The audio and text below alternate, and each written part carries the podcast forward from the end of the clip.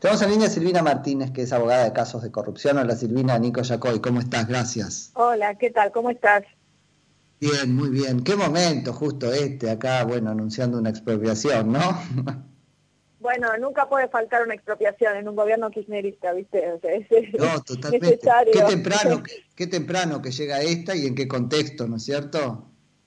Sí, no tenemos buenos antecedentes porque con los otros hechos de expropiaciones hemos tenido, bueno, Chicone terminó un escándalo terrible de corrupción y en otros casos siempre con una demanda multimillonaria y, después teniendo que pagar, eh, digamos, las consecuencias de una mala, no solamente administración, sino también expropiación. Bueno, veremos qué sucede en este caso. Vamos a ver.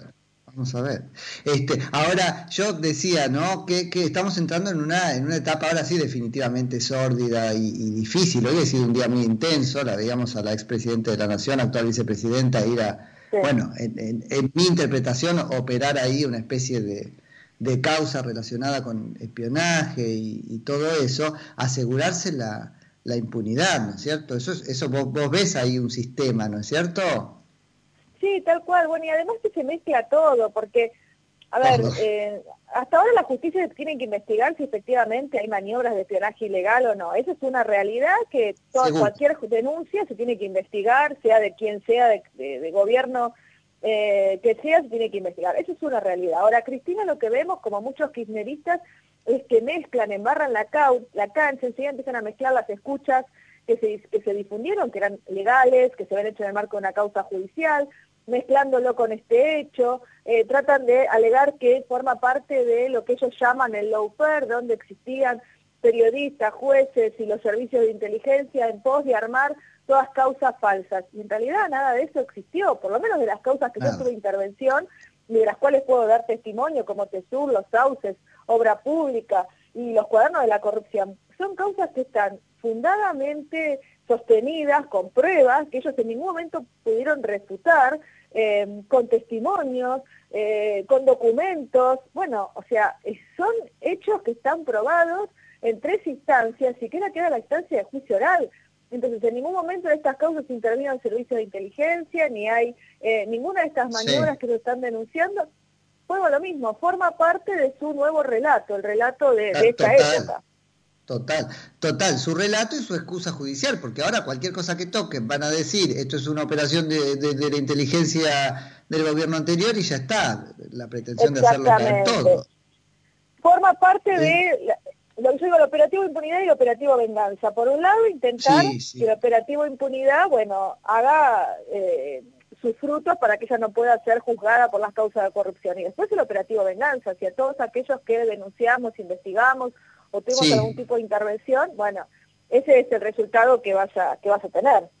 Sí, sí, no, además un desorden, digamos, de voluntad y de inteligencia, porque lo de hoy van por una venganza poética, además, ¿viste? Claro, claro. El, video ese de hoy es una cosa que vos decís, tuve al equipo, por, para no decir a ella, al equipo de una vicepresidenta de la Nación este, produciendo eso.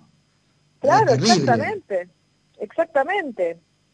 Así que bueno, esa es la realidad que nos toca vivir en este momento y me parece que hay que también separar un poco todas las denuncias y los hechos que se puedan investigar, ¿no? Porque vos tenés que las denuncias que se conocen hasta ahora de la AFI, en un primer momento, bueno, una era ni siquiera los mails, sino los supuestos encabezados de unos mails donde ellos hicieron todo un, show como si hubieran encontrado, no sé qué. El segundo eran estos, digamos, eh, papelitos de colores eh, que cualquiera lo podía detectar de digamos, mirando el perfil de Facebook y ellos armaban como si fuera una operación de inteligencia. Sí, eh, además de periodistas, yo no voy a estar defendiendo una operación de inteligencia contra periodistas, imagínate, pero de periodistas que habían pedido entrar a una este, reunión de la OMC, es como que como te investigaban para el G20.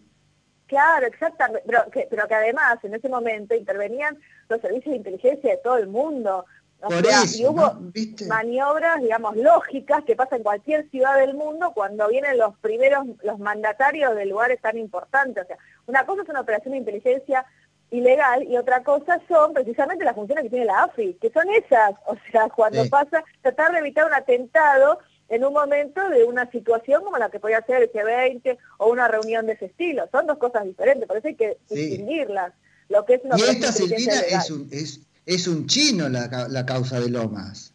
directamente con un narcotraficante que se arrepintió y llevó una bomba a un edificio en Callao. Claro, y además, volvés a lo mismo, forma parte después de, de distintos grupos que formaron parte a lo largo de los últimos años, de la época de Cristina lo mismo, de la AFI, viste, estas personas que entran y salen, que son contratadas y que no se sabe mucho para quién juegan y juegan para sus propios intereses. Y bueno, eh, la realidad es que yo desconozco si efectivamente todo esto que surge es así. Eh, me parece, digamos, raro después el, el contexto y de ahí terminar uniendo a que eh, toda una trama que podía llegar a ser ilegal, la verdad que desconozco, por lo que se conoce hasta ahora, tendría responsabilidad directa las autoridades de la AFI, eh, porque era un abogado, por ejemplo, que seguía haciendo su trabajo y defendía a diferentes personas, y, a partir de ahí dicen que ese abogado contrató al narcotraficante, bueno, todo como medio... Hay tantos matices, tantos matices, que, que ahora Cristina Fernández de Kirchner lo traiga al discurso público tan este, ostensiblemente nos hace pensar que algunas trampas hay en el medio, ¿viste? Porque hasta uno podría pensar que ni siquiera hubo un dominio completo de la AFI todo el tiempo durante el gobierno anterior. Claro, exactamente. Bueno, a ver, yo no voy a defender ni acusar a nadie en ese estilo, porque la verdad es que no conozco el, tema de profundidad, me parece que la justicia lo tiene que investigar.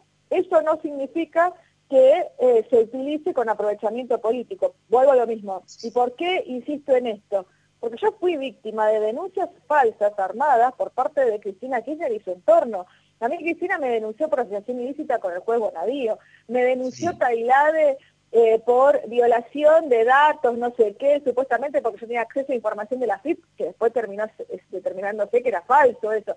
O sea, a mí también me hicieron este tipo de operaciones donde durante años, cada vez que yo denunciaba algo, ellos aparecían con estos datos eh, y estos engendros raros para tratar de determinar de que yo estaba haciendo eh, algún delito para llegar a las denuncias. Bueno, obviamente yo terminé sobreseída y en todas esas causas terminó que nada de lo que ellos denunciaban era cierto. Sin embargo, lo instalaban en un determinado momento como parte de su discurso en, los medios afines. Entonces, y tienen una habilitancia que lo levanta, ¿viste? Exacto. Y, eso es muy grave. Entonces ahora no puedo creer en ninguna de otras operaciones que forme parte porque viví lo mismo. O sea, entonces hasta que no tenga una resolución de la justicia y que esto se pueda determinar que efectivamente así, y la verdad que desconfío y no creo absolutamente nada, eso es cierto. Pero además, Silvina, esto también, porque no puede dar todo lo mismo. Eh, conocemos los bueyes con los que haramos. Uno, existe una cosa que es una dimensión moral. Yo entiendo que el delito es un delito independientemente de quién lo denuncie y, la República, como vos decís, consiste en investigarlo. Ahora bien, que el kirchnerismo venga a denunciar este, la utilización de los servicios de, espionaje ilegalmente, y bueno, ahí cruje el criterio ético. Claro, exactamente, volvemos a lo mismo. Además que Cristina hable de todo esto cuando se encontró dentro de su propia casa eh, eh, las carpetas de los informes de inteligencia, entonces, bueno, es como bastante llamativo, ¿viste? Pero bueno.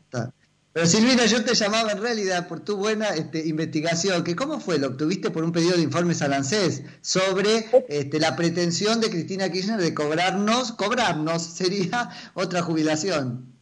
Exactamente, sí, o sea, yo tenía dudas de que si ella cuando accedió al cargo de vicepresidenta seguía cobrando la pensión eh, por parte de Néstor Kirchner, ¿no? Pensión como viuda de un expresidente. La ANSES me confirma que esto es así, que no solamente está cobrando la pensión, sino que después además tiene un reclamo, y eso también lo, encuentro en, en, la consulta pública de las causas judiciales, un reclamo donde Cristina está solicitando que le paguen un tercer ingreso por parte del Estado, o sea, el sueldo como vicepresidente más la pensión por Néstor, que ya estos dos son incompatibles por la Constitución Nacional, pero además pide que se le sume eh, lo que sería eh, la jubilación, que no es técnicamente la jubilación, sino ese ingreso vitalicio que se le da a los expresidentes. Entonces ella dice que tiene derecho a los tres, eh, en este momento particular, y además que no se le cobre ganancias ¿Por qué razón eso? Porque ya eh, ves que es el colmo de la impunidad.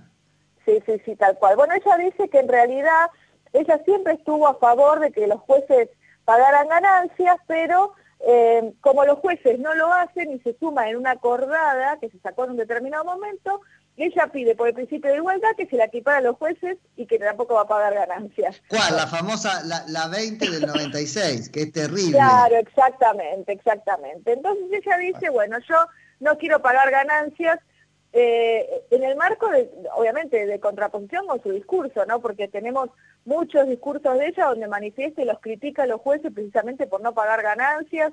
Bueno, ella ahora reclama su tercer cheque del Estado y además no, no pagar ganancias en este sentido. Cuando vuelvo a insistir... Pero ella no está exenta de ganancias y, el principio que los jueces interpretaron, o, la idea detrás de, ese principio es que, eh, bueno, si no perderían independencia. ¿Qué independencia perdería Cristina si paga ganancias? Bueno, exactamente. Parece que ella siente que necesita tener la igualdad de los jueces, así que pide el mismo, el mismo tratamiento. Y después cuando Contémosle que fue todo menos jueza. Ella fue todos los poderes menos jueza. Bueno, todavía está tiempo, ¿eh? No, no termines de... Porque en cualquier momento... sí, ¿no es cierto? ¡Qué miedo! Sí. Claro. Ahora, eh, la Constitución Nacional expresamente, el artículo 92 establece que el vicepresidente no puede recibir ningún otro ingreso por parte del Estado, ya sea nacional, provincial, por una cuestión lógica, o sea, eh, ya cobras su sueldo como, como vicepresidente, no puedes tener ninguna rebaja, pero no tener otro ingreso. Bueno, ella no solamente tiene otro ingreso, sino que pretende un tercero y además un beneficio fiscal. Para sumar cuánto más o menos, pobre, su jubilación mínima, ¿cuánto sería? Y mira, sería, lo que ella reclama son 350 mil pesos por mes, me imagínate todo lo retroactivo, y está cobrando ahora más o menos 520 mil, así que cerca de 900 mil pesos sería... Ah, unas 900 lucas por mes, pobre. Por claro. mes, claro, y sin ganancias encima, y sin pagar ganancias. Estamos hablando además de sueldo de bolsillo, vos imaginate que los vicepresidentes tienen un montón de gastos que, que surgen de un presupuesto que no está como sueldo, ¿no? Entonces, bueno, estamos hablando de un sueldo directo que se lleva de bolsillo, así que bueno, en este momento de crisis, a que la gente no le pagaba los 10 mil pesos del IFE, hay un montón de personas que todavía no lo pudieron cobrar, tenemos la vicepresidenta que no solo no tiene empatía con estas personas, sino que reclama que el Estado le tiene que pagar más plata. Silvina, muchas gracias por la charla y por tus investigaciones. No, gracias a ustedes, hasta luego, un beso grande. Te mando un beso. Silvina Martínez, abogada en casos de corrupción.